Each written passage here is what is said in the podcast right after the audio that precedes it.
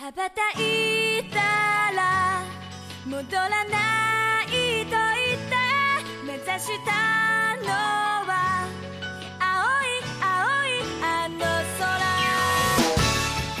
Fala taqueiros e taqueiras, seja bem-vindo a mais um Otaquera Cast, seu podcast favorito sobre animes, filmes e tudo mais que for oriental. E no episódio de hoje, depois de todo o sangue que vimos no último episódio, decidimos pedir perdão e nos arrepender dos nossos pecados, ou aproveitar como não houvesse amanhã, porque hoje vamos falar sobre Kami-sama ni Hata Hi. E, para me ajudar a aproveitar o fim do mundo, temos a que não conseguiria assistir todos os AOs dela em 30 dias, Jana precisa de mais tempo. Monteiro. Olá, pessoal. E eu não sei se ter uma deusa dessa na minha vida seria uma benção ou uma maldição. E para nos ajudar a aproveitar as férias de verão, temos ele que é quase um deus das piadas ruins, Mestre. Olá pessoal, e se você é uma deusa onisciente mesmo, quais são os números da próxima Mega Sena? Fala aí, fala, vai. Quebra agora meu dedo! Quebra! Filho da puta! Esse é o questionamento da fé, meu amigo. Então, meus otakus e otakus, sem mais enrolação, aproveite as férias de verão, não esqueça de ouvir o Takara Cast, aperte o play e vambora!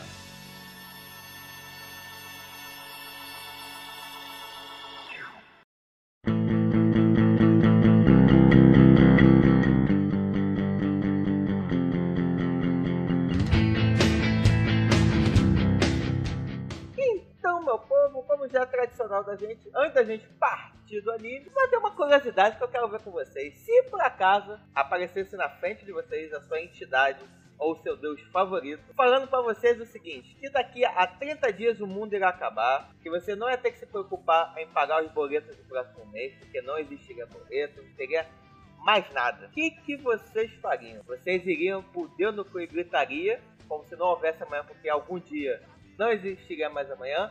Ou vocês iriam mais na vibe do Renato Russo de.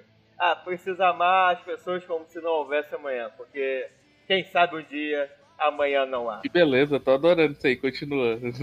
Como que vocês agiriam nessa situação? Olha, na verdade, eu ia prestar total apoio para essa pobre criatura que tem algum tipo de transtorno e que realmente acredita que é um deus e que o mundo tá acabando.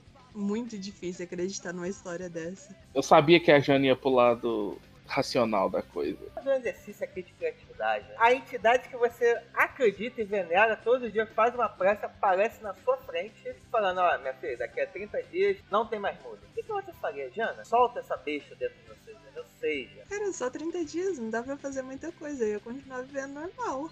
30 dias você ia continuar fazendo as mesmas coisas, sabendo que no primeiro dia não teria mais nada. Você, ah, Eu continuaria uh, cuidando dos meus bichos, porque, né? É muito bicho pra cuidar. E eles vão viver mais esses 30 dias. E eu continuaria fazendo.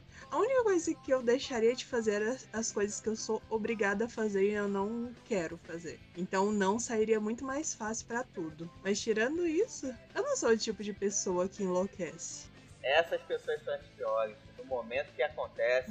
Eu ainda vou viver, Jana. Eu vou viver pra ver essa Jana louca, essa besta dentro de você soltar. Jana enjaulada. Já passei da idade pra isso. Pra inconsequência e pra loucura nunca tem idade. E você, Gastão, como que você faria se a entidade que você acredita chegasse e falasse, daqui a 30 dias não tem mais nada, não há o que fazer, não existirá mais mundo, universo, nada, entropia finalmente chegará. O que, que você fará? Cara, partindo do princípio que se fosse uma, se fosse uma entidade que eu, que eu conheço, tipo, se fosse realmente, por exemplo, Deus virasse e falasse, olha, Everton, o mundo vai acabar em 30 dias, cara, eu viver a vida mais certinha do mundo. Ia tentar meu lugarzinho no céu aos 50 do segundo tempo, entendeu? Porque, tipo, se ele fala que o mundo vai acabar e me der esse toque, falei, caralho, então agora é hora de me pôr nos trilhos aí. Então ia ver 30 dias no trilho, bonitinho, numa vida de bonitinha, de crente. Porque você ia voltar a ser crente? Ué, se Deus vira pra você e fala o mundo tem 30 dias, você ia pra putaria? Quem não conhece uma seita é só se arrepender no último momento. é, Esse, era, esse seria o último momento, entendeu? Então, seria... Agora, numa situação onde, tipo, excluindo, tipo, o cristianismo, essa coisa, eu ia fazer tudo que fosse o comum da minha vida, exceto trabalhar, só não ia trabalhar mais. Ia viver minha vida só que sem trabalhar. Gastando algumas coisas. Que eu gastando todo o meu limite do cartão de crédito que sobrou. Você ia passar esses 30 dias comendo e jogando videogame que eu sei. Basicamente sim, porque provavelmente a Carol não ia acreditar que o mundo ia acabar e ia continuar trabalhando, então eu não poderia fazer nada. Então eu ia ter que ficar aqui em casa, comendo, jogando. Cada semana indo num restaurante diferente, gastando meu limite até o mundo acabar. Olha, gente, eu devo dizer que a vida de vocês é agitada. Pô, Mas diz aí, ô porra louca, o que, que você faria então? 30 dias só. Viajar o mundo não dá tempo. A parte triste dessa parada é que se eu só tivesse 30 dias, eu ainda não tenho dinheiro suficiente pra poder fazer tudo que eu gostaria de fazer. como é que eu vou falar que eu vou, por exemplo, ah, vou viajar o mundo? Não tem dinheiro pra viajar o mundo. Não tem dinheiro pra viajar pro Rio, no caso, então. Essa é a única coisa, mas, porra, cara, eu acho que eu ia tentar viver uma vida meia loucura e meio aproveitar mais as pessoas e coisa e tal, ligar pra todo mundo, assim, pra, porque eu não falo muito tempo, pô, cara, saudade de você, por que, que a gente fez amizade, pô, força aí, guerreirinho e tal. Acho que talvez eu fosse viver uma paradinha dessa e ia tentar aproveitar o máximo possível. Viver, aproveitar o máximo possível em que sentido. Ah, ia tentar conhecer coisas novas, ia tentar viajar pra onde é que desce. Sabendo que o dia, o mundo ia acabar, eu gostei da sua ideia de pegar o cartão, limite do cartão de crédito e gastar como se não houvesse amanhã. Então espero que pelo menos no dia que eu receba a notícia que o mundo vai acabar em 30 dias, eu já tenha pago o cartão de crédito. Aí renova aí, eu consigo fazer alguma coisinha, né? Aí depois é só ligação, só pedindo desculpa, revivendo as memórias e esperar tranquilamente. Mas pelo menos eu não ia ficar em casa os 30 dias que nem vocês. Ah, com o meu limite do cartão de crédito, sim, eu teria que ficar em casa, não teria outra escolha. Não tenho limite pra ficar viajando. Aí no máximo eu pegaria o carro e visitaria alguma cidade que eu vivo planejando visitar. Aqui em Goiás mesmo. Eu vivo planejando visitar os lugares e nunca me organizo pra ir. Talvez eu iria, mas aqui em Goiás ainda é tudo perto. A Jana aos pouquinhos já tá liberando, você viu, né? Antes ia ficar em casa só cuidando dos bichos, agora já quer cair na estrada. A Jana vai surgir, você vai- vocês vão ver. A minha meta de viagem mais próxima é tipo ir pra Goiás Velho pra visitar a casa da Cora Coralina. Tem parente lá, ou seja, não ia gastar nem com estadia, dependendo da situação. Minha mãe tá lá, inclusive. Minha mãe tá passando um mês lá em Goiás, velho. Você daqui é a única motorizada. Se você quiser, você podia fazer uma viagem do centro-oeste até, sei lá, Guai da Vida. Talvez leve os 30 dias, só estrada, só pagando pra comer, abastecer e segue. Você é o popote na Não. carona. Eu fui pro Amazonas com meu amigo, tipo, de carro, tipo, que é mais ou menos na mesma distância daqui pro Uruguai. Ele gastou 2.800 reais. Se essa viagemzinha assim, ia custar mais ou menos isso aí. Cara, eu moro só eu e meus bichos. Na minha casa tem tudo que eu preciso. Tipo, internet, computador, videogame, jogos, livros, mangás. Tem tudo que eu quero aqui dentro. Por que, que eu vou ter o desconforto de virar uma mochileira do nada e sair viajando por aí? Se eu posso ficar aqui de boa, curtir minha família, os meus amigos mais próximos. vai acabar, não vai ter mais nada. Você vai chegar na- aos últimos minutos e olhar pra trás e. É, vivi tudo que eu queria. 30 dias você vai conseguir viver tudo que você queria. Então, tipo, Pois é. não vai fazer diferença. E também, tipo, eu posso morrer amanhã e também não vou ter vivido tudo que eu queria. Não, beleza, Júlio, a minha pergunta é, então em 30 dias você cons- em 30 dias de porra louquice, você consegue viver tudo que você queria viver na sua vida? Não, não é que eu consiga viver tudo, mas eu vou viver mais do que normalmente eu vivo, né? Pra pelo menos falar, pô, esses últimos 30 dias valeram a pena, né? Pelo menos fazer 30 dias vale a pena. Mas por que que você acha que ficar em casa, tendo uma rotina que eu gosto e cuidando dos meus bichos não valeriam a pena? Porque você já faz isso, o mundo vai acabar. Não tem uma coisa, ó, diferente. Você só vai viver. Sim. É o que vale a pena pra mim. É o que vale a pena pra mim. Depende da perspectiva. Eu ia, obviamente, querer passar os 30 dias com minha família, então tipo, seria isso. E, como eu disse, limitações financeiras me impedem de fazer qualquer outro tipo de coisa. Então você é bonzinho, ao mesmo tempo que esse Deus avisa que daqui a 30 dias vai acabar, ele te dá o número da Mega Sena. E você ganha o ganhador da Mega Sena. E aí, o que, que você faria aqui pra tentar. Que, nossa, gente, eu pensei que esse primeiro papo ia ser um pouco mais animante, mas tô depressivo depois disso. Mas. Não, depressivo porque a gente vai fazer coisa que a gente gosta. Você que tá tendo expectativas demais na gente. Você que tá querendo que a gente viva uma vida porra louquice, sendo que não seria a nossa opção de porra. de Não, vida. não mesmo. Envelhecer é um saco, mano. Você começa a fazer os amigos, quer ficar jogando bosta o dia todo, xadrez no parque. Vamos ampliar um pouquinho pra ver se existe algum segredo oculto, algum desejo oculto. Se o dinheiro não fosse um problema, o que, que vocês fariam 30 dias? Aí eu pegaria a família e viajaria pra lugares do mundo. Mas também 30 dias não dá. Qual seria mais ou menos o destino que você gostaria de conhecer? Não, tipo, Estônia e Letônia. Leste europeu. Ia fazer, tipo, conhecer o leste europeu. Tá bom, interessante. Eu não perderia 30 dias assim, com turismo, não. Eu preferia uh, me manter em um lugar onde eu esteja confortável. E é confortável em cinco hotéis, cinco estrelas da Letônia. Cara, viajar é bom pra caralho, mas tá em casa também é bom. Então chega um momento que viajar é cansativo. Eu vou ter só 30 dias, não vai chegar nesse ponto, não. Ainda mais estando em hotéis cinco estrelas da Letônia. Tô te dando condição, você vai ser milionário. Vai poder alugar um jato só pra você. Eu sei que a Jana, a primeira coisa que ela ia fazer com esse dinheiro é comprar a casa do povo rico de Pires do Rio. Eu ia comprar aquela casa de tijolinho que eu te mostrei. Eu moraria muito de boa lá com os meus bichos. Mas tirando isso, cara, se eu tivesse, se eu virasse milionária e tivesse o resto da minha vida, aí sim eu teria um milhão de planos. Mas 30 dias, eu não mudaria minha rotina. Tipo, talvez eu compraria mais coisas. No crédito, né? ah, talvez. Ah, já sei. Eu iria nos restaurantes que eu marco no Instagram pra um dia conhecer e só enrolo. Já tá melhorando. Olha aí, você não poderia viajar um mês pra Letônia, o Master. Quem seria meu companheiro de restaurantes? Pois é, esses 30 dias nossos não pode bater, não. ah, mas se o mundo vai acabar. Pois é, eu ia comer um, ra... eu ia comer um raclete de queijos da Letônia. Não, gente, se você tem essa questão gastronômica, por que você não acompanharia também restaurantes do mundo? Porque ela quer o conforto do lar dela, Ju. É aí que tá, entendeu?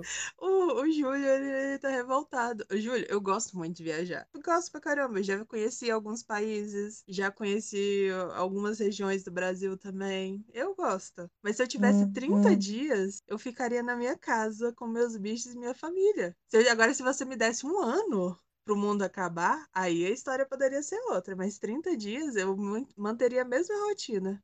Mas aí não sou eu, aí é só a entidade, você tem que negociar com ela. Eu tô seguindo as, as regras, já tô sendo bonzinho, negociei, vocês virarem milionários? Ah, tá bom. Vou falar pra vocês, eu cheguei esperançoso, mas 30 dias fazendo a mesma coisa que você já faz há 30, será quantos anos? Não, É a primeira vez na minha vida, tipo, tirando quando eu era criança, que eu tenho uma vida tranquila. A minha vida foi correria desde a época do colégio até o meu último emprego. É a primeira vez que eu tenho uma vida tranquila e eu não sei até quando ela vai durar. 30 dias, vai acabar, por isso que eu tô falando. Então, aí que eu vou viver da forma que eu tô vivendo mesmo. Só dizendo não para as coisas que eu não quero fazer. Então vamos entrar nessa parte da terapia. mano. O que, que você diria? Não, agora você sabe 30 dias, você não vai ter mais se preocupar com nada. Olha, pra começar, me desculpe, mas não teria mais o Otaqueira Cast. Porque eu só assistiria animes, assim, os animes que eu preciso ver antes de morrer. Porque a lista é muito grande. É, só isso. E trabalho também, coisas que eu não quero fazer, eu não- provavelmente eu não faria, já que o mundo vai. Não tem muito por que ter pressa pra nada. Saber que a gente tá guardado num cantinho especial do seu coração. Sério, 30 dias pro mundo acabar. Você acha que eu passaria 30 dias assistindo shonen ao invés de assistir meus shoujos? 30 dias pro mundo acabar. Você realmente acha que eu ia assistir algum shonen nessa, desses 30 dias? Mas aí, se fosse o. Se tivesse o Demon Slayer nesses 30 dias, você ia assistir, é shonen, não vai não. tem, tem o Shid Hero, tem vários shonenzinhos aí que entraria nessa lista nesses 30 dias antes de acabar, hein? Cospe no- nesse prato não, hein? Entre Demon Slayer e Fruit Basket, eu não assistiria Demon Slayer. É, mas pensando até que seria ruim, né? Você não ia ter que assistir Fruit Basket a última temporada, né? Olha só, 30 dias, uhul. Adorei. Não, o Master não, assisti- não assistiria mais animes. Acabou também. Vai dizer que você manteria o Atakera Cash, o, o Master. Acabou animes na minha vida. Não, o, o Júlio ia estar viajando também pra, sei lá, onde você ia viajar, Júlio? Agora, a condição como milionário em 30 dias, eu ia tentar fazer o máximo possível de coisas que eu sempre quis fazer. Eu ia querer conhecer a Disney, eu ia querer fazer, eu queria conhecer o Japão, que Dubai eu ia conseguir. E acho que eu gostaria de encerrar meus dias, acho que no Uruguai, que eu gostei dele. Gostei do Uruguai. Acho que eu gostaria de encerrar meu- meus últimos 30 dias nessa terra no Uruguai. É bem melhor do que terminar em Realengo. Fumando maconha? Não necessariamente. Ué, mas se bem que. Tá aí, tá aí uma boa coisa. 30 dias. Acho que eu experimentaria. Que pelo menos ia estar anestesiado, ia estar rindo pra tudo, ia ter meteoro caindo, vulcão explodindo. Eu tava rindo, aproveitando super de boa, só na maresia. Vai ser bom. Vocês iriam querer tentar experimentar alguma coisa? A Jana, Não, mesmo. nesses últimos 30 dias. Comida, muita comida. É só comida mesmo. Mas se a comida tivesse algum. O princípio fosse maconha, você ia tentar. Um brisadeiro, talvez? Teria problema com isso, não. Eu, cara, eu já fui pra Amsterdã. Realmente isso não, não me intriga nem me cativa, não. Mas aí você foi pra Amsterdã, aí não sabemos se você experimentou algum dos foi algum dos cafés especiais ou não, Não. mas aí você foi, é turismo. O mundo não ia acabar. Nessa condição o mundo ia acabar. O mundo ia acabar e você não ia ser turista no- nos outros países, não. Você ia ser residente por 30 dias. Não, só quer ver a diferença do tipo, ah, teoricamente, se você faz alguma coisa, ou melhor, deixa de fazer alguma coisa, você pode ainda ter a chance de, ah, depois eu faço, depois eu tento. Só que aqui a gente tem condição é, se você deixar de fazer alguma coisa, você nunca mais vai poder voltar a tentar fazer. Se você deixar de assistir um anime, um exemplo, você não vai ter mais tempo de assistir. O mundo vai acabar, não vai ser amanhã. Então é isso que eu tô dizendo. Qualquer oportunidade, qualquer coisa que você deixe de fazer, você não vai ter mais chance. Sim, mas, por exemplo, usar drogas ilícitas nunca foi algo que eu queria fazer, mas tenho medo, receio, coisa do tipo. É uma coisa que eu nunca quis fazer. Não tem interesse. Por que eu teria interesse faltando 30 dias pro mundo acabar? Eu tô nessa também. Você tá com umas expectativas muito Acho que irreais. a gente tem que analisar o Júlio. Júlio, isso quer dizer que você tá com esse tanto de vontade reprimida aí, Júlio? Como é- Vamos falar mais sobre isso. A bem da verdade que muitas coisas que não fazemos é porque a sociedade nos impede, tolir com coisa errada, mas sabendo que 30 dias você será livre, é quase uma anarquia, você vai poder fazer o que você quiser. Talvez uma ou outra coisa ilícita você tente experimentar. Praticamente a única coisa que a sociedade não permite que eu gostaria é andar pela rua, fora isso. Eu sabia que você ia falar Aí. isso. Mas, tipo, só eu sabendo que daqui a 30 dias vai o mundo acabar, se eu andar pela rua, eu vou passar 30 dias na cadeia, então não vou fazer isso. Mas aí você pode se programar, você pode ver, falta o quê? Duas horinhas? Ah, vou na padaria, pegadão e volto. Dependendo da distância da padaria, você é preso no percurso. Mas deixando bem claro que isso tudo é se eu tivesse a absoluta e total certeza que o mundo fosse acabar. No último dia, no dia 30, você sai pelado na rua, porque aí já vai acabar mesmo. Quem viu, viu. Acho que se- quando, quando eu tiver chance de ir pra Goiás, vocês vão me convidar pra jogar bosta, Boliche, talvez. carteado, uma coisa mais. Convidar pra comer aqui. Porque o, o Júlio tá esperando que a gente faça uma orgia com um monte de. Um Pois é. monte de gente embaixo de uma cachoeira de Pirinópolis enquanto tá todo mundo brisa. Levar o, Júlio pra fazer rapel em Pirinópolis. Já, já setei minha expectativa quando eu for pra Goiás já. Vai ser, vai ser, ó. É, Júlio. Não vai ser regado a drogas e prostitutas. Acho que nesses últimos 30 dias eu vou ter que fazer meu próprio parque com jogos de prostitutas. Esqueçam o parque. Bom que a gente já sabe que a Tamires não fará parte dos seus últimos 30 dias. Já que falar, é, vai estar junto. Chama a Tamires aí pra saber a- qual a visão dela sobre jogos prostitutas, por gentileza. Amor.「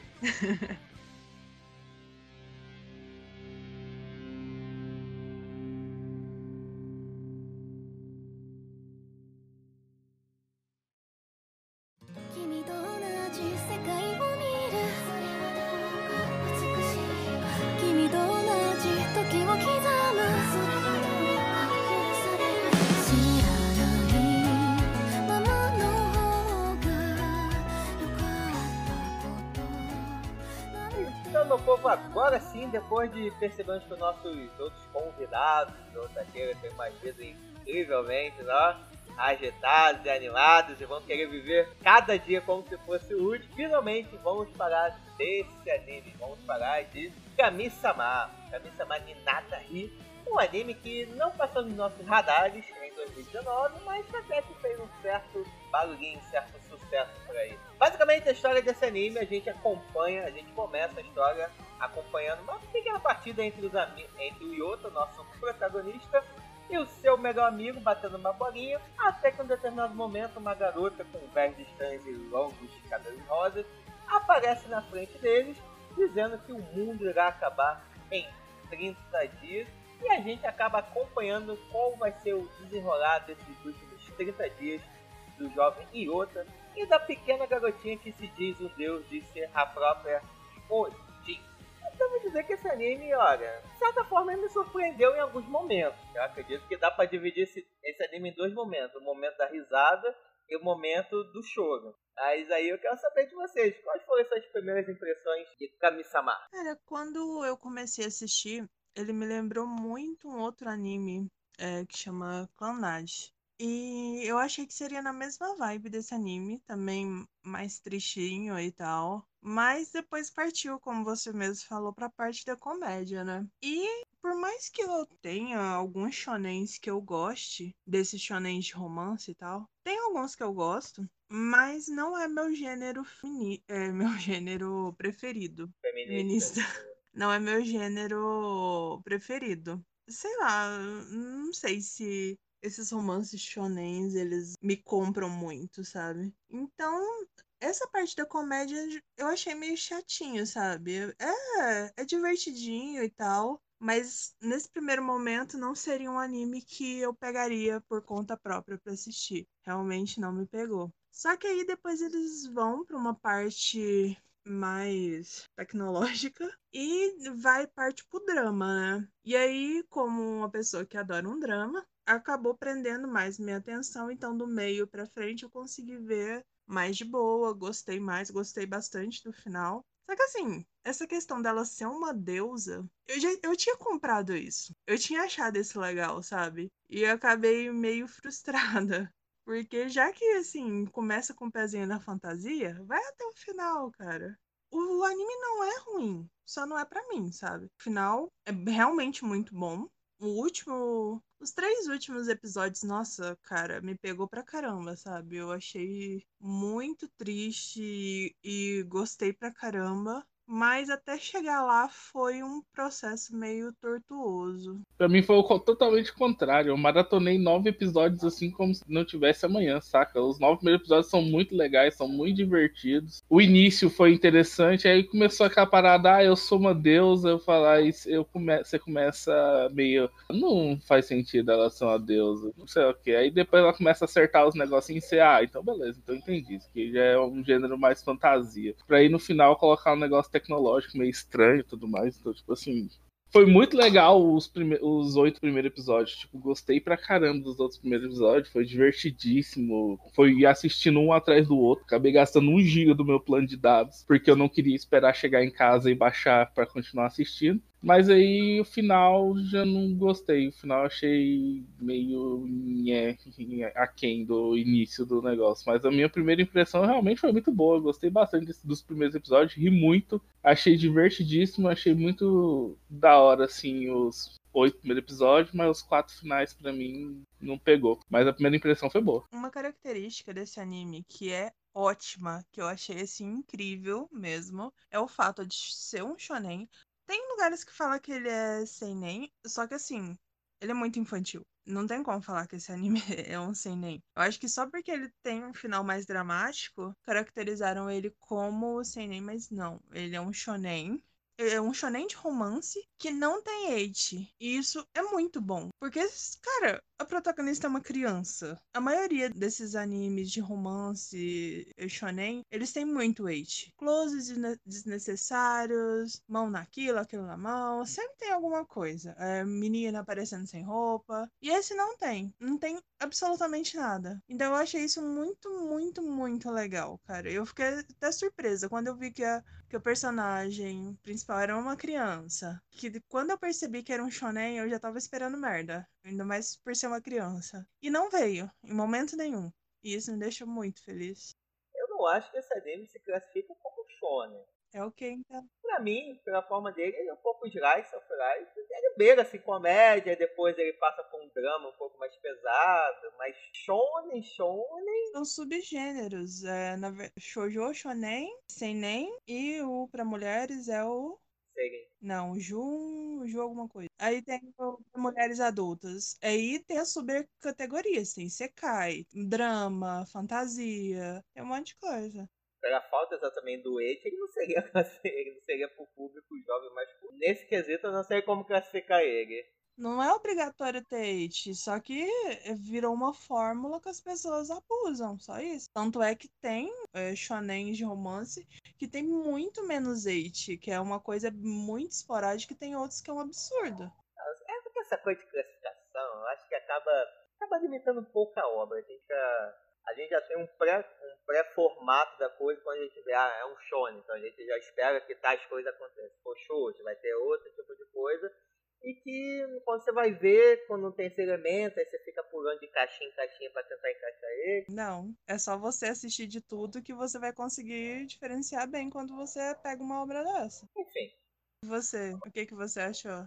Dizer que eu fiquei surpreso, porque a princípio, quando eu, tive, quando eu li a sinopse dele e tinha essa temática dos 30 dias, eu pensei que seria uma coisa muito mais pesada, mas logo no início eu já vi que ele ia puxar pra comédia que em um primeiro momento me deixou meio, ah, pô, vai ser bobinho, comédia, então já vi que esses 30 dias vai ser um pouco meio furado. Porém, eu acho que ele acertou muito bem na questão da comédia, tudo bem que algumas coisas são bem loucas, bem surtadas, mas ele soube plantar uma certa dúvida, cara, será o que essa menina tá dizendo é realmente verdade? Será que em 30 dias o mundo vai acabar? Eu gosto de ver como pouco desse mistério vai se desenrolando. E conforme os episódios vão passando, existe uma contagem regressiva dos dias, vai se criando uma certa expectativa, uma certa ansiedade, tipo, será que no trigésimo dia vai vir um meteoro para acabar com isso tudo? E, de certa forma, o mundo acaba. Só que de uma maneira muito mais metafórica do que literal, do que tinha sido anunciado. Então acho que foi interessante, eu curti. Eu tenho alguns problemas, eu tenho alguns probleminhas com o final, mas de forma geral foi uma experiência satisfatória, foi legal. Mas uma coisa legal que tem que, pô, já que no último episódio nós fizemos várias referências ordinárias, aqui não tem como, né? No segundo episódio tem referência pra cacete.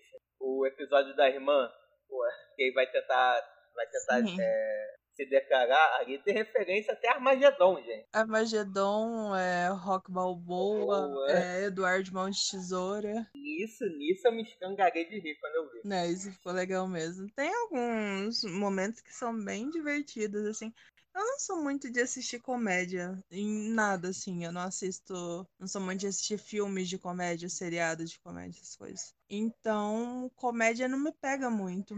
Mas quando esse episódio das referências não tem jeito, foi muito engraçado. Em compensação, é aquele episódio do Mahjong, que é aquele jogo lá, meu Deus, foi muito difícil. Mas eu acho que não é nem problema do coisa. É, na verdade, é o, problema, é o problema nosso que a gente não conhece a regra de Mahjong. Talvez com um jogador de Mahjong ia ser divertido. Eu jogo Mahjong desde o Super Nintendo, então, tipo, foi, foi engraçado. Confuso, mas bem engraçado. Eu comecei com o Mahjong Solitaire, que é o que você joga sozinho, e depois eu comecei a jogar o Mahjong de mesa mesmo. Mas eu já assisti animes de, de jogos que eu não, não conheço até hoje, eu não sei as regras do jogo e eu gostei do anime. Então, esse formato de humor exagerado, onde as pessoas estão gritando muito o tempo todo e vão pro absurdo demais, eu não costuma me pegar. Tirando o Great Teacher Onizuka, eu acho que a, a, minha cota foi toda pra Great Teacher Onizuka agora. Ah, se você tá falando, tipo, exagerado que foge das coisas, é porque você realmente não entende da. Se você entender essa regra de Mahjong, aí você ia ver o que é exagerado e foge do padrão. Que realmente eles fizeram. Literalmente eles cagaram regra ali.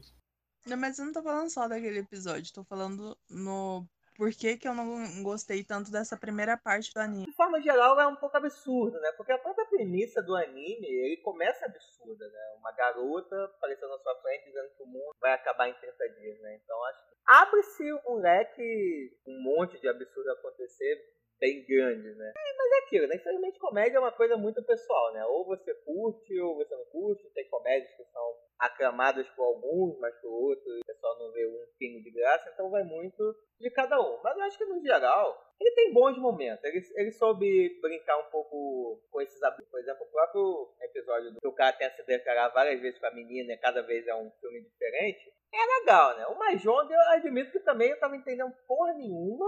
Ele só tava virando peça que nem um tarado. 16 mil pontos, 20 mil pontos, tá devendo pontos, ganha no final. Caralho, que tá rolando aqui, mano? Mas o meu problema nem foi esse. O meu problema foi o- ele, o Iota. O próprio Iota tava muito caricato nesse momento. E eu já tava ficando irritada. Mas em muitos momentos ele é muito caricato. E é o que me. Foi uma quebra de expectativa. Porque no primeiro episódio, ele parece ser uma pessoa assim super madura e centrada. Aí de repente mostra que ele é só um moleque mesmo, sabe? Foi muita quebra de expectativa do primeiro episódio pros próximos. E depois a minha a expectativa é mais. Não vou dizer que foi 100%, mas é mais o que eu esperava no final. Mais o que eu esperava dele. Mas é, é bem um humor bem caricato, sabe? Os primeiros episódios. Então, pra quem gosta, é ótimo. Eu acho que eu tava esperando quando eu fiquei sabendo que era um anime que tinha uma deusa e não sei o quê. Eu tava esperando algo mais parecido com o Omega Sama. Então, isso também foi uma quebra de expectativa, que não tem nada a ver. Esse é o bom de assistir as coisas sem bagagem. Eu, não sabe- eu já dei play sem saber o que esperar, nem sinopse eu leio, então só vou. É, você não tem bagagem porque você não precisa mais cumprir seu objetivo principal de vida é tentar beijar na boca, que agora você já fixou em uma, né? Então, o que vier de anime é lucro pra ti. Já tô achando muito estranho, tipo, ver uma votação tipo Crunchyroll Awards e conhecer a maioria. Da voz, você tá vendo anime, conhecendo anime, gravando sobre anime, se tornando quase especialista sobre anime, e você continua não pegando ninguém por causa dos animes. Não mais. Ah, mas o pai é que você conhece só os lançamentos. Aí você começa a citar anime antigo, você não conhece nenhum. Eu sou MC Tigrão, então ouça eu tô dizendo Quero que o mundo sacar-me cerveja Quero que o mundo sacar-me cerveja Quero que o mundo sacar-me cerveja Só pra eu morrer bebendo Além dessa primeira apresentação dos personagens, da deusa, da Odin, e a Rina dizendo que é uma deusa, que o mundo vai acabar em 30 dias, que vai morar com o garoto durante vai passar esses 30 dias, né? Que bate com as férias de verão, né? Porque o jovem Yoda, ele tá, a princípio, no terceiro ano do ensino médio. Só tem esses últimos 30 dias para aproveitar antes das provas dos vestibulares, daí correr atrás para tentar ingressar numa faculdade japonesa, que é algo extremamente difícil de acontecer. Tempo ele também guarda um pequeno segredo que ele é apaixonado pela sua melhor amiga de infância, né? Que é a Izanami, né? E meio que essa deusa vai tentar dar uma forcinha para ele para tentar se revelar. Mas devemos dizer que, por mais que tenha alguns planos bem bobos assim, quando o anime ele quer ser profundo, quer te emocionar, ele consegue. Porque dentro dessa comédia aqui, uma das melhores partes do anime é quando a gente conhece um pouco mais da Izanami, que é a melhor amiga dele. Tem um passado incrivelmente triste e o episódio dela, que é dedicado a ela, é belíssimo. É, realmente, o, episódio que conta passado da Izanami, a relação dela com o pai e tudo mais, nossa, ficou muito bonito. Isso que é louco nesse anime, né? Porque eles têm, antes de chegar no final, ele tem muita comédia, apesar de que, assim, em cada episódio, por mais que o foco seja comédia e passa, vai pra esse lado do absurdo e do caricato, sempre tem por trás a motivação de ajudar alguém. Então, cada episódio é para ajudar a irmã, a Sora, né, a irmã do Iota, é para ajudar a Izanami, ou então é para ajudar a menininha lá do Ramen.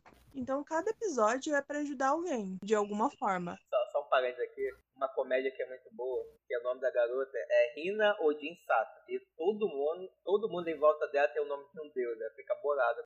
É, sendo que o nome dela é comunzão. E ela tá lá sempre. Em todos os episódios tem alguma coisa assim pra ajudar alguém. Principalmente nessas questões familiares e tudo mais. E nesse episódio do, da Izanami é o primeiro que é um episódio assim mais melancólico, né? Mais triste. Que mostra a mãe dela, que já faleceu, mostra a relação com o pai dela, que se tornou depressivo após a morte da mãe, e a Izanami tendo que lidar com toda essa tristeza, mais o pai dela se isolando do mundo. Então, cada um se se fecha na própria tristeza e acaba se distanciando mesmo um do outro. E com a ajuda da Rina, eles acabam se reaproximando. Nesse episódio eu realmente ri do pai da Izanami que sai para ajudar o Iota e a Rina a achar um presente de aniversário para Izanami e eles começam a fazer um tour gastronômico. É, é isso que eu faria se o mundo estivesse acabando. Eu sairia para passar de restaurante em restaurante. E como ele passou muito tempo isolado, ele não sabia nada sobre as mudanças que houveram na cidade, o que, que tinha na cidade, então ele aproveitou essa chance para conhecer o que tinha por lá. E nessa hora eu ri desse jeito dele, porque o foco da inicial foi pro caralho, né? Virou um tour gastronômico. Curiosidade, quando você vai assim, às vezes pra Goiânia, você também não fica impressionado, não? Porque pelo que viu no bloco passado, você tá quase igual o né? Você impressiona, nossa, aqui abriu uma loja nova. Cara, quando eu mudei aqui, eu voltei a morar aqui em Pires do Rio, porque eu saí daqui, eu tinha 18 anos. Aí eu passei 12 anos morando em Goiânia. E eu vinha muito pouco aqui em Pires do Rio, nesses 12 anos. Então, quando eu mudei pra cá, eu não reconhecia mais nada. Aí foi toda uma descoberta, sabe? Conhecer restaurante que abriu, lanchonete, esse tipo de lugar. E agora, quando eu vou pra Goiânia, eu fico usando o Instagram para conhecer lugares novos que eu vou visitar quando eu tiver a oportunidade em Goiânia. Então eu morei muito tempo em Goiânia, mas não conheci muita coisa, cara, porque eu ia sempre nos mesmos lugares. Principalmente quando eu tava muito ocupada com a faculdade ou muito ocupada com o trabalho, eu não conhecia lugares novos. Quem me levou para conhecer mais lugares foi o Mestor, foi incrível que pareça. Quando eu tava trabalhando, a gente trabalhava no mesmo lugar. Eu conheci mais lugares depois que eu me tornei amiga dele. Foi se afastar um pouquinho e voltou a ser um ser. Eu não posso, eu não, adianta negar a essência da pessoa, sabe? Eu sou tenho uma alma de ermitão. E o massa é que eu passo, ainda mais depois que começou a pandemia, eu passo muito tempo dentro de casa. Eu saio pro essencial. Às vezes nem para isso, porque minha geladeira tá totalmente vazia nesse exato momento. Mas, quando, por exemplo, eu tenho que ir no mercado, no banco, geralmente eu vou de carro e vou vendo o que tem na cidade, sabe? Às vezes abriu comércio novo, e isso eu já tô morando aqui, vai fazer três anos. E eu vejo comércio novo, lugares novos para comer, coisas do tipo. Aí eu fico que nem ele, nossa, eu tenho que vir aqui. Será que eles entregam. Tem serviço de delivery para eu não precisar é, ir até o estabelecimento, né? Mas eu fico maravilhado que nem ele, vendo as coisas novas que abriu na cidade, mesmo eu já tá estando morando aqui já há um tempo. É, né? Fazer o quê, né? Já prevejo que quando essa pandemia acabar, eu for aí, ó, vai pedir vários, vários iFood bolados, né? Pra conhecer a culinária, né? Vai ter nem o trabalho de me levar, né? não, aqui não tem iFood, eu vou ter que te levar nos lugares, olha só. Mas, cara, vocês vindo pra cá, eu não vou te trazer para Pires do Rio, porque, né? Você vai sair do Rio de Janeiro para vir para Pires do Rio. Não. E também não vai ficar em Goiânia. Eu vou levar vocês a um lugar melhor. A gente aluga uma casa em Pirinópolis. Não, a Bia quer ir pra Chapada dos Veadeiros. Já tá combinado. Aí depois fala que não, não gosta de droga. Vai levar a gente pra ficar chapadão. Chapada na chapada. Lá, se você quiser, você deve encontrar alguma seita, alguma coisa lá que pode te deixar chapado. Tá aí, já 30 dias todo mundo vai entrar na seita. A gente vai formar a seita do Otaqueiro. A gente vai reunir os otakus do, do Brasil todo nesse lugar. Ai, que lugar fedido. Vão sacrificar vários, vários otaquinhos e otaquinhas pra poder invocar a waifu perfeita. tá bom. Você realmente é uma de otaku. Mas deixando nossa seita, nossa de lado, é muito legal esse lógico, vai muito porque no primeiro momento que nós temos contato com a Izanami, ela é uma garota muito reclusa, né? Onde basicamente ela só se dedica aos estudos e nada mais. O Yota tenta várias vezes dar alguma investida, se declarar o seu amor para ela, mas ela simplesmente nega educadamente, ele volta totalmente frustrado. Mas que depois disso é muito legal ver como a Izanami ela muda a personalidade dela, né? Se torna uma garota muito mais aberta, muito mais ativa. Ela deixa de estudar para estar com os amigos, para aproveitar melhor as coisas. E, e, é muito legal porque a resolução de tudo, por mais que o Yota, junto com a Odin, tenha dado esse start, é uma trajetória que ela e o pai dela percorrem, de conseguirem se perdoar, se perdoar pelo passado, de aceitar a perda, de conseguir caminhar juntos, né? Porque, mano, eu acho muito legal. A mãe dela, mesmo que a gente só conheça ela através dos, vídeos, dos vídeos cassete, né? Que ela deixa, né, de recordação, dá para perceber que ela é uma é uma mãe incrível, ela. Deveria ser uma mãe incrível. Uma coisa do destino, assim, infelizmente teve que partir mais. E a última fita, a magia dela, poder esquecer. O que salvou eles, né, foi a magia da mãe dele. E esse episódio, esse finalzinho, me lembrou muito o episódio de Violet Evergarden. Que uma mãe escreve uma carta pra filha, uma carta por, por ano, em cada aniversário dela até ela se tornar adulta. E no caso dela foi, diz, né? Um pra cada ano. Não pra cada ano, mas pra cada etapa, né? Adolescência, passar de pra jovem adulta. É, provavelmente, eu acho que foi um pra, pra cada ano. Fiquei com a impressão que foi um por ano também. É. Eu já vi outros enredos que faziam a mesma coisa. Eu acho isso muito lindinho. Mas esse último, no começo eu achei muito cruel. No, no penúltimo. Quando ela fala que vai fazer. a quando ela assistiu o último vídeo, ela teria que esquecer a mãe e o marido esquecer a esposa. Nossa, eu achei muito cruel. Aí depois eu entendi, sabe?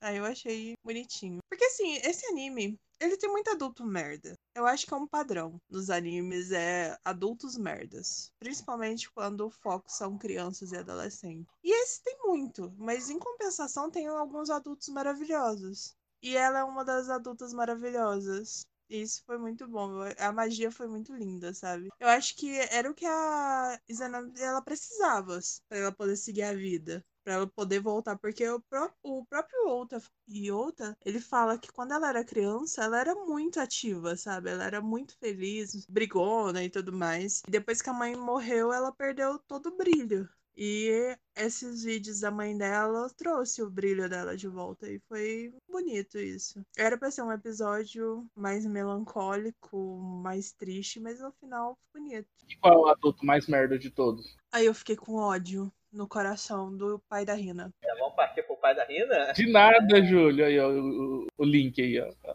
Adultos merdas é um, um tópico muito importante desse anime, adultos merdas. Porque até os que são. têm atitudes legais são merdas primeiro, pra depois ter atitudes legais. Tipo a agiota lá. O agiota, a CEO lá que era responsável pelo Suzuki, o pai da Rina. Não, ele é só merda. Acho que os dois adultos que prestam são o pai do Iota e o pai da, da Izanami, né? E aquela garota, aquela moleque do Mahjong também. Os únicos. Ela é praticamente uma pedófila. Não, se bem que não é pedófila, porque a idade de consentimento no Japão é absurdamente é 13 anos. Pedófila ela não é. Ela queria o corpo nu dele. Com direito a tudo. Na verdade, isso serviu pra dar esperança aos jogadores de Mahjong, né? Não deve fazer assim tanto sucesso, né? Tá, O que que você joga se você jogar Mahjong? Nossa, você vira essa peça como ninguém. Nunca vi alguém ganhar tantos pontos assim. Faça um ponô em mim lá em casa. Ai, cara. Mas assim, esse anime tem muito, muitos personagens. Tem aquele núcleo dos amigos, né? E eles são bem trabalhados, sabe? Por mais que o- os mais coadjuvantes, assim, não tenham tantas falas e não sei o que, é divertido. Tem um episódio pra todo mundo. Tipo aquele amigo dele, o loirinho lá. Por mais que ele seja bem coadjuvante, ele tem. É, é o melhor amigo do Yota e isso é muito importante. Eu acho que esse é o tema principal do anime, né? Essa, esse vínculo de amizade entre eles. E é todo mundo, os pais do Yota estão lá sempre dando suporte. Cara, são os pais mais gente boa do mundo. Tudo que ele fala, eles. tá- Nossa, tá ótimo. Ah, a gente vai viajar atrás do pai da Rina. A gente não vai voltar pra casa hoje. Ah, peraí, eu vou fazer uma marmita pra vocês. Tipo, eu, a gente confia em você. Ah, vou passar duas semanas fora. Ah, vai com Deus, meu filho. Leva um guarda-chuva.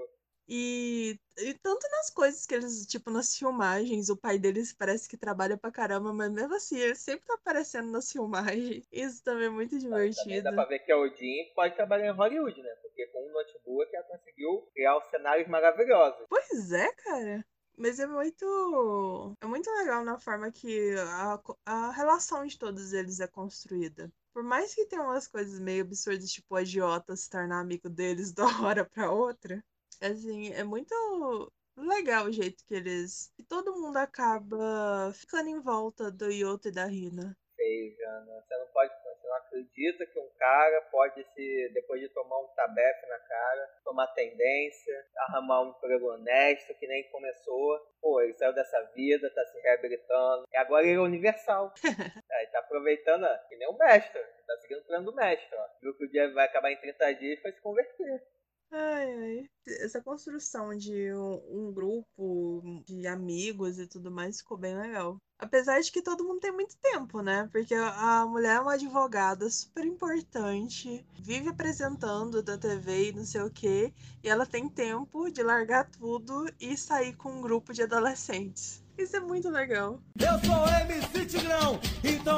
tô dizendo. Quero que o mundo saca-me cerveja. Quero que o mundo saca-me cerveja. Quero que o mundo saca-me cerveja. Só pra eu morrer bebendo. Eis que no episódio 10 aparece o título Dia Eu Matei um Deus. Basicamente, a Rina ela era uma deusa, como ela mesma diz, uma deusa onisciente. Ela tinha o poder de adivinhar todas as coisas, saber todas as coisas. E esse poder foi bem exibido durante todos os episódios. E no começo dando aquela pinta de dúvida, mas depois você via que realmente ela acertava até por demais e tava dando tudo certo. Aí, tipo, somos apresentados a mais um personagem que é o super hacker modelo jovem que usa umas luvinhas mó da hora e ele descobre que na verdade a Rina realmente ela é abre aspas um deus onisciente, mas simplesmente porque tem um protótipo de um modelo de computador quântico na cabeça implantado no cérebro dela, com que faz que ela saiba muitas coisas, acesse muitas coisas, consiga saber muitas coisas. Então a partir daí começa o enredo final, que é todos os governos da Terra basicamente conglomerados decidem que tem que tirar esse computador da cabeça dela, porque tipo seria perigoso caso caísse em mãos erradas,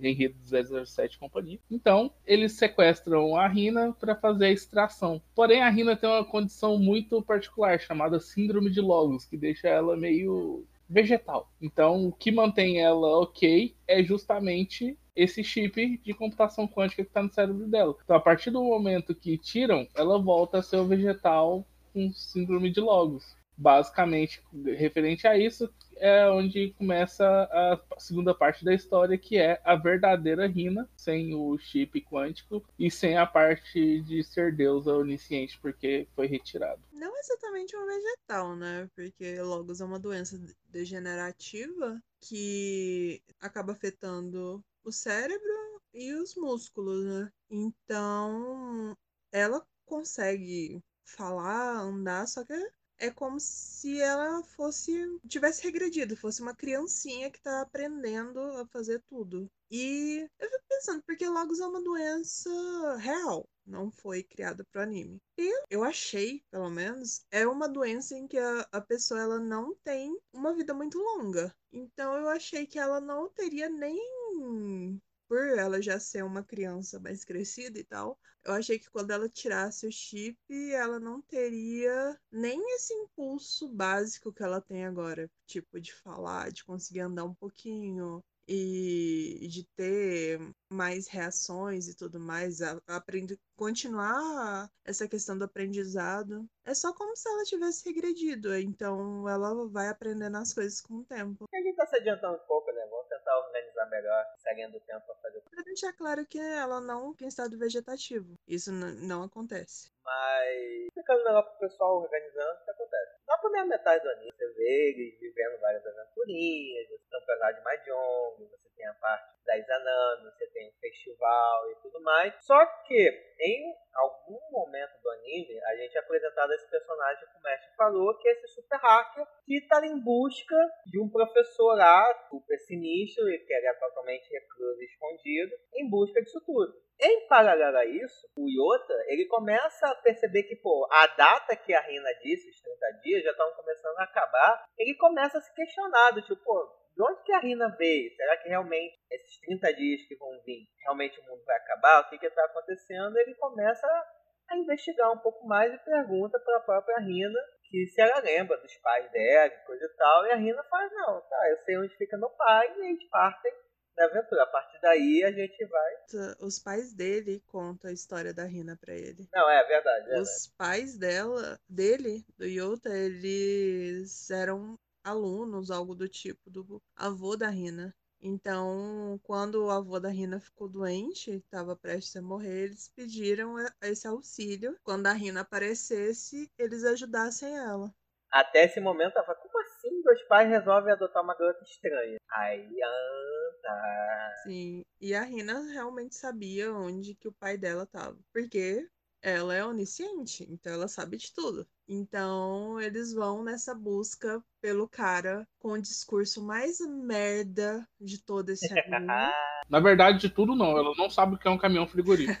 né? Só sabe que é geladinho. Mas, cara, eu fiquei muito irritada nesse episódio. E assim, o complicado é que eu sempre bato nessa tecla que a gente tem que ter um pouco de atenção para essa questão cultural, né? Quando a gente vai julgar a atitude de alguém e tudo mais. Mas aí toma no cu, cara. Eu sou muito irritada com essa visão, principalmente essa visão extremamente machista do Japão, de que se as pessoas se separam, geralmente é a mãe que fica com o filho e foda-se, eu vou criar uma nova família e eu não tô nem aí se eu tinha outra família e se eu tive outros filhos. Eles não são mais minha família. Divorcia da mulher e do filho. Então isso já é uma coisa da cultura deles que me deixa muito irritada.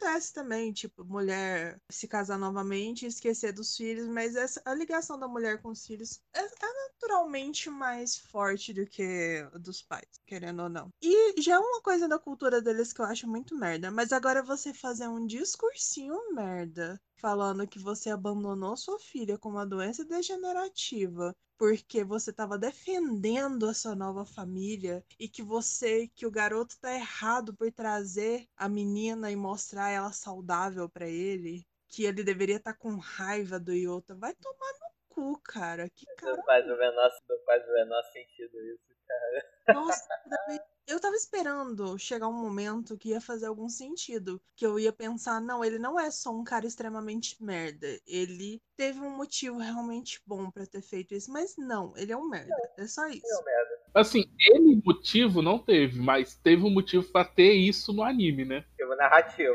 Lá no. Lá, isso foi genial. Lá na frente, tipo, o servir de questionamento pro Yota, tipo, ah, será que eu vou ser igual o pai dela então? Agora eu meio que compreendo o pai dela, bababá, papapá. Então, tipo assim, dá para entender o porquê que tem, mas não dá para entender a atitude do pai, nem um pouco. Se você parar pra pensar, o Yota, ele cria todo um vínculo com a Rena, ele se torna amigo dela, tem muito carinho, sente amor por ela, mas ele não tem responsabilidades por ela, praticamente falando assim. Ele não tem responsabilidade. O cara é o pai dela. E, tipo, viveu com ela até os sete anos dela. Não foi uma coisa assim, ele abandonou quando ela nasceu e descobriu que ela tava doente não teve nenhum vínculo. Ele viveu com ela por sete anos. E a esposa dele deu a entender que ela suicidou, a mãe da Rina. E ele simplesmente resolveu que teria uma nova família, arranjou uma nova esposa e abandonou a filha. Foi uma escolha. Ele realmente, ah, eu para proteger. Ele fala com essas palavras, esse filho da. Ele para proteger a minha nova família, eu abandonei ela. E que era errado o Yoto ir lá e mostrar o tanto que ela tava bem. Que cara cuzão, velho. Essa parte do anime me revoltou. Você ficou revoltado ali com o disponível. Cara, ele faz um discurso como se ele realmente fosse certo. E que o Yota, ele só não tava entendendo, só não tava concordando com ele porque era uma criança. Não, seu filho da puta, ele não concorda com você porque qualquer ser humano decente não concordaria. Mas, tipo assim, Jana, no caso, você concordaria caso a menina não tivesse manifestado que era melhor para ela ter ficado naquele lugar lá no hospitalzinho do que na casa do Iota? Tudo nessa vida é relativo. Ela teria um suporte médico bom. É regrado, tinha horário para tudo, tinha exercícios, tinha tudo. Mas é totalmente impessoal, aquilo é uma clínica. Então, todo vínculo familiar, tudo que uma pessoa que. toda uma construção social que faz aquela pessoa ser o que ela é, ela não teria. E seria totalmente. Ela seria uma paciente. Ela não seria parte de uma família. Ela não seria uma pessoa que estaria sendo acolhida e realmente amada. Por mais que aquela pesquisadora esquisita lá, que projetou o bebê dela na menina, que a outra é o ser humano merda, que por mais que faz, tava fazendo coisas boas, mas tinha um pensamento meio merda. Então, é totalmente impessoal. Tipo, as pessoas estão fazendo tudo para aquela menina porque eles são pagos para isso. Então, assim, eu entendo que é um lugar propício para ela, mas não é o lugar ideal, porque ela tem toda uma rede de apoio que ama ela, que vai fazer tudo para ajudar ela. Então, ela não precisaria estar tá lá. Agora, se ela não tivesse memória e toda vez que o Yota chegasse perto dela, ela entrava em crise e começasse a gritar, é lógico que não ia dar certo, né? É, ela viver com ele. Talvez seria mais prejudicial a ela. Mas a gente tá uma doideira também. A gente tá no vai e vem, a gente consegue contar essa história de maneira linear. A gente tá no pai merda e mudou e curamos pro tratamento. Estão ligados, uma coisa tá ligada à outra. É, essa primeira parte do anime é a parte bonitinha, alegre, comédia, beleza. Aí depois chega essa parte em que a gente descobre que a Rina, na verdade, ela tem esse chip implantado no cérebro dela. E que ela não vai poder continuar com esse chip porque é muito perigoso para a humanidade, segundo os adultos merdas do mundo. Então ela é sequestrada. E nesse meio tempo, é o Suzuki que descobre que, na verdade, ela tem esse chip. E uma coisa muito legal é que eles fizeram todo. Esse momento que ele tá é, vasculhando a mente todos os dados para conseguir chegar ao chip, eles fizeram literalmente como se fosse um mergulho, né? Eu achei muito massa, porque na abertura e no encerramento sempre aparece um peixinho, né? E eu sempre fiz ligação com o peixe que ela conseguiu no Matsuri. E na verdade a representação do de todo o poder desse chip que está implantado na mente dela é um peixinho. E eu achei muito legal a forma deles mostrarem. Em vez de ser só ele sentado na frente do computador, eles fizeram uma forma mais visual interessante, que é ele mergulhar nos dados e conseguir alcançar a mente dela. Eu achei isso muito foda. Ou seja, ele surfou na web. ele foi pra Deep. Eu achei muito massa, porque assim, todo o conhecimento desse chip e tudo mais é o peixinho. E a proteção dele é uma baleia gigante. Aí ela, a, a Rina ela acaba sendo sequestrada. E como ela já sabia que tudo isso ia acontecer, porque na verdade não era o mundo que ia acabar, mas sim o mundo dela que estava acabando nesses 30 dias, ela se entrega e fala que não tem como, não adianta. Eles podem tentar fugir para qualquer lugar que vão encontrar eles. Então ela vai com esse pessoal que sequestra ela, né? E o Suzuki, que é o cara que descobriu onde que ela tava, ele meio que se arrepende. Baixa o remorso nele e ele acaba ajudando o Yota a encontrar onde que ela tá. Então ele descobre que eles fizeram a cirurgia nela, retiraram o chip, e como ela tem essa síndrome de Logos, ela acaba voltando para o estado que ela tinha antes de ter o chip implantado, que é ela não consegue raciocinar direito, ela tem uma mentalidade extremamente infantil, como se ela estivesse ainda aprendendo as coisas do mundo, uma criança de um, dois anos. Ela não consegue andar direito, ela tem que fazer fisioterapia para não ter os seus os músculos atrofiados. Então, até para alimentação é super difícil, tem que receber comida na boca. Ela age como se fosse uma criancinha bem pequena. E ela, por conta de tudo que ela sofreu, ela tem muito trauma de homens. Então, lá, a maioria dos profissionais que trabalham nessa clínica são mulheres e ela tem, ela é muito arredia com todo mundo e ela tem trauma de homens, não se sabe por quê. E o Suzuki, que ele é um super hacker, ele consegue enfiar o Yota lá dentro e dá duas semanas para ele. Ele vai fingindo que ele é um pesquisador e ele tem duas semanas com a Rina e também ele consegue uma autorização como se ele fosse responsável por ela. Então ele poderia conseguir tirar ela de lá e levar pra, ela para viver com ele. Mas para isso, ele só poderia levar ela se ela reconhecesse ele, se ela tivesse esse desejo de ir com ele. Então, como ele, ela tá ainda nesse processo todo de aprendizagem e ela meio que perdeu a memória sobre todo esse verão, sobre toda a vida dela, na verdade. Então ele tenta de todas as formas dessas duas semanas fazer com que ela pelo menos reconheça ele, para ela lembre dele, para poder lembrar do verão que eles passaram juntos, lembrar de todo mundo, para que ele, ela possa voltar a viver com eles. Então ele está totalmente disposto a cuidar dela, porque ele sabe, a partir do momento que ele vê ela do jeito que ela estava, ele sabe que vai ser uma responsabilidade de ter que cuidar realmente dela. E ele está disposto a isso. E nisso ela rejeita ele totalmente. Ela quando ele fala mais alto com ela, ela começa a chorar, ela se desespera, ela não deixa ele se aproximar, ela não olha ele de forma alguma.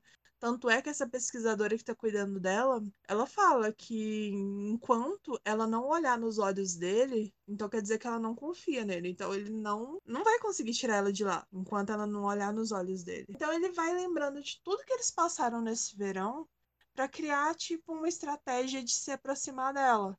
E foi muito legal esse final. Porque eles jogavam videogame durante a, o verão, então eles levam o videogame para lá para eles jogar. é, ele tenta fazer ela lembrar dos amigos. Então vai indo bem aos pouquinhos e tem muitos momentos que ele se desespera, porque o tempo é pouco.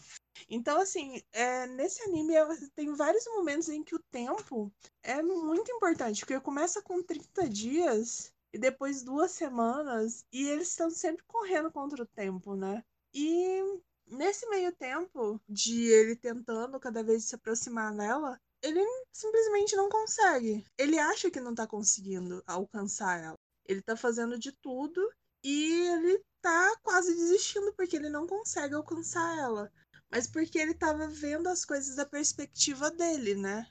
E na verdade ele, a, a própria pesquisadora, ela estava vendo que eles estavam se aproximando. E isso acaba meio que soando como uma, uma ameaça para ela, porque como eu falei, como todo adulto dessa bagaça, ela projetou na menina uma filha que morreu quando era bebê. Então, ela viu a Rina como uma filhinha para ela. Então, ela queria o Iota longe porque ela não queria ficar sem a Rina. Os adultos são todos problemáticos, né? Problemáticos nesse anime. Não tem jeito. Essa parte era bem legal. Melhor, esse momento, a partir que a gente vai descobrindo mais sobre o passado da Rina, ele se torna bem interessante, porque a gente tem um conflito, um contraste muito grande da primeira forma como a Rina aparece e depois o que ela acaba ficando após a retirada do chip, né?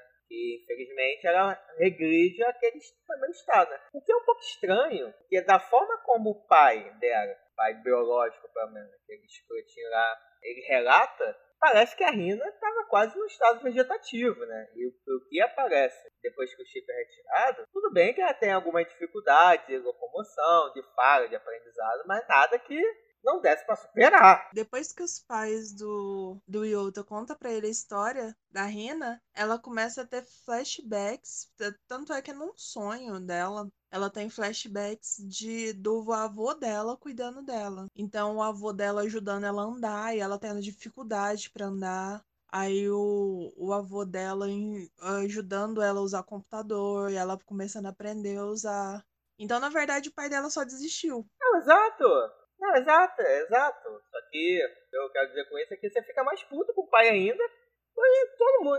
Ele foi o único filho da mãe que tio da garota. O avô continuou. Tudo bem que o avô era um gênio criou a solução perfeita para ela. Mas até mesmo o próprio o que é, é limitado, teve do lado dela, ajudou ela, continua ajudando depois de tudo que acontece. Isso para mim só fez ter mais raiva ainda do pai. Não, e o que dá mais raiva, porque culturalmente no Japão, é, as pessoas com deficiência elas são vistas como um estorvo, sabe? Elas são vistas como peso para a sociedade. Eu já vi outras obras que mostram isso claramente, o tanto que é difícil pessoas com síndromes, com doenças que é, fazem com que elas sejam extremamente mal vistas pela é, sociedade japonesa, porque eles têm isso na cabeça de todas as pessoas terem que ser extremamente produtivas o tempo todo. Então já quando ele fala sobre a doença dela, que foi muito difícil, a gente até para pra pensar assim, oh, poxa, realmente deve ter sido muito difícil. Mas ele deixa claro que a questão que ele largou ela foi para porque ele queria reconstruir a vida dele com essa nova família. Então foi só egoísmo, porque ele não tinha espaço para ela nessa nova família dele. Tanto é que a, a, esposa dele lá surta. Ele tem dois, mais dois filhos e ele parece que se dá muito bem com essa nova família. Então ele simplesmente queria ter uma vida feliz com essa nova família e uma menina doente não se encaixava nessa vida feliz. Isso, filho da puta. Eu entendi um pouco diferente. Eu entendi que, tipo assim, ele tinha lá, vivia lá a vida com a guria. Só que aí o avô dela falou, virou e falou: olha. Não, ele virou e meio que falou pro avô dela que, tipo, tava difícil, não tava conseguindo, coisa parecida, sabe? Porque tava difícil viver com a guria.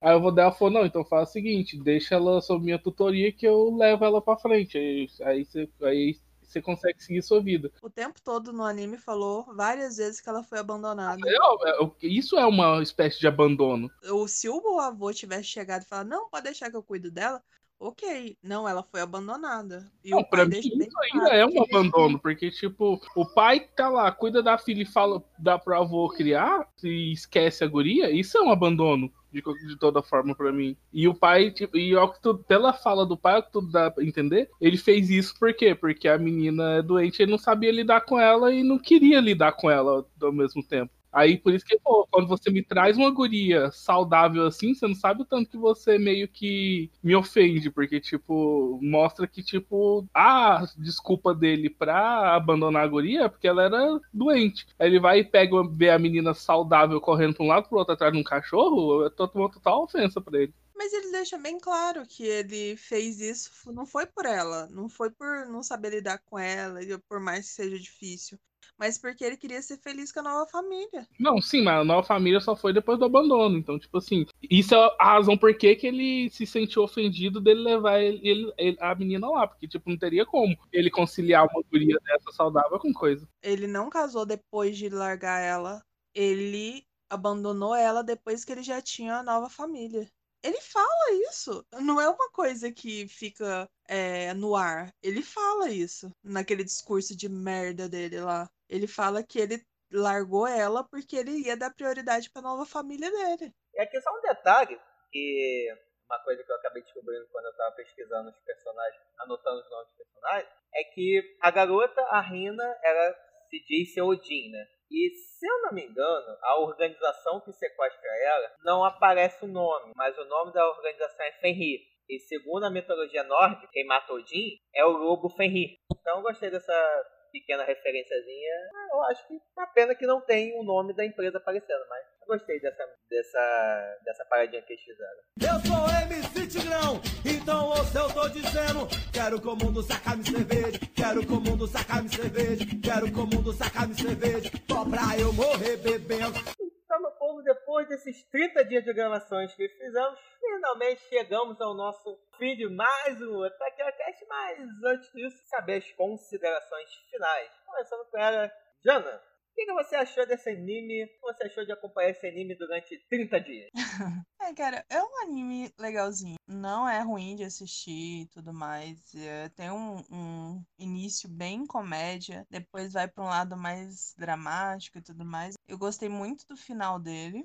Mas, sei lá, não é um anime que, sei lá, eu falaria pros meus amigos assistirem, super indicaria. Mas se você não tiver fazendo nada e tudo mais, vale a pena dar uma chance, porque Assim, é despretensioso. Dá pra você assistir só pra assistir um anime legalzinho e com um final meio dramático. Eu, ti- eu vi pessoas falando sobre se achar o final assim muito triste, chorar e tudo mais. Por mais que tenha, que eu tenha gostado muito do final, não me pegou tanto assim a ponto de eu derrubar a lágrima. Eu acho que eu já assisti coisa muito pior. Mas quem tiver, quem gostar desse shonen de romance mais puxado pra comédia, vai acabar gostando.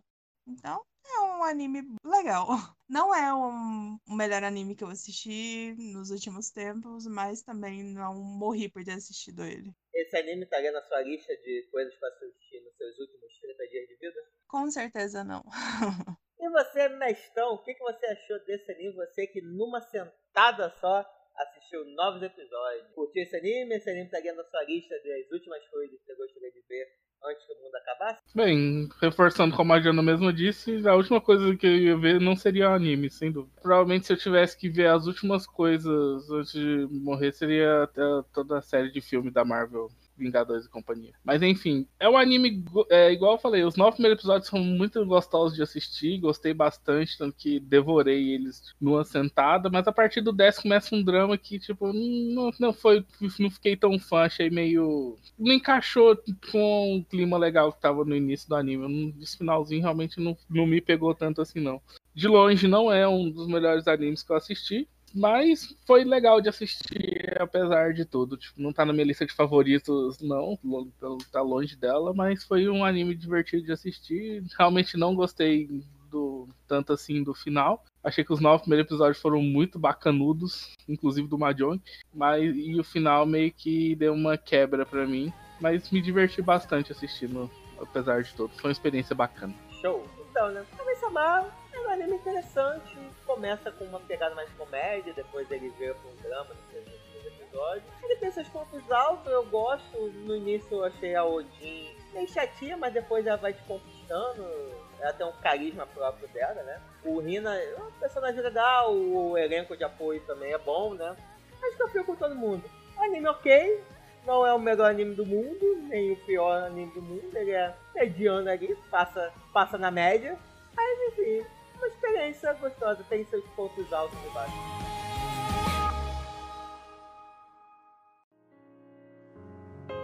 Então,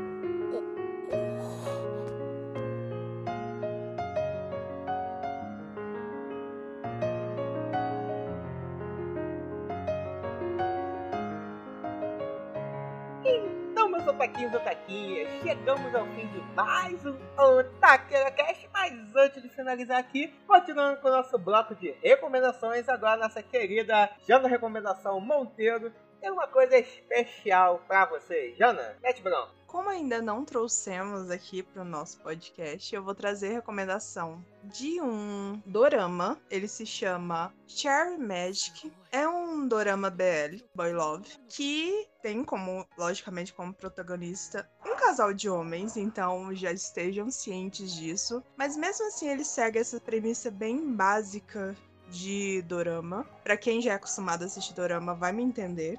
Ele basicamente fala sobre um cara que até o momento ele ainda é virgem, nunca beijou, nunca se relacionou com ninguém. E quando ele completa 30 anos, uma lenda urbana de que a partir do momento que você completa 30 anos, se você ainda for virgem, você se torna um ser mágico, faz com que ele consiga ler a mente das pessoas ao tocar nelas. E a partir desse momento que ele começa a ler a mente das pessoas, ele descobre que o seu colega de trabalho, que é uma pessoa extremamente perfeita, maravilhosa, que é o sonho de consumo de qualquer pessoa, e todas as meninas e garotos também, aqui que estiverem me ouvindo vão entender ao assistir esse anime, que ele é muito perfeito, esse dorama, porque ele é muito perfeito. Ele descobre que esse colega perfeito é apaixonado por ele. Só que assim, ele nunca se relacionou com ninguém, então muito menos se relacionou com um homem. E isso acaba trazendo vários pensamentos e confusões para a vida dele, porque ele acaba se afeiçoando também. E assim, para as fujoshis de plantão que estiverem me ouvindo, a gente até que é acostumado com um ou outro yaoi mais tóxico,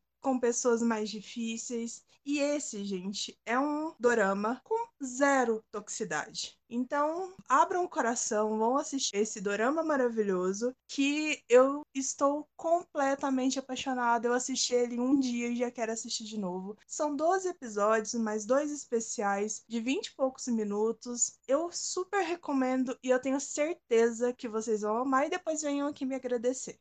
Então, se você gostou desse anime, tem uma recomendação, queremos saber de vocês o que, que vocês aprontariam se o mundo fosse acabar em 30 dias. É só mandar o um e-mail através do otaqueracast.gmail.com ou através das nossas redes sociais, seja no barra otaqueracast no Face ou no arroba otaqueracast. Muito obrigado pela sua atenção, até o próximo Otaqueracast, valeu, fui!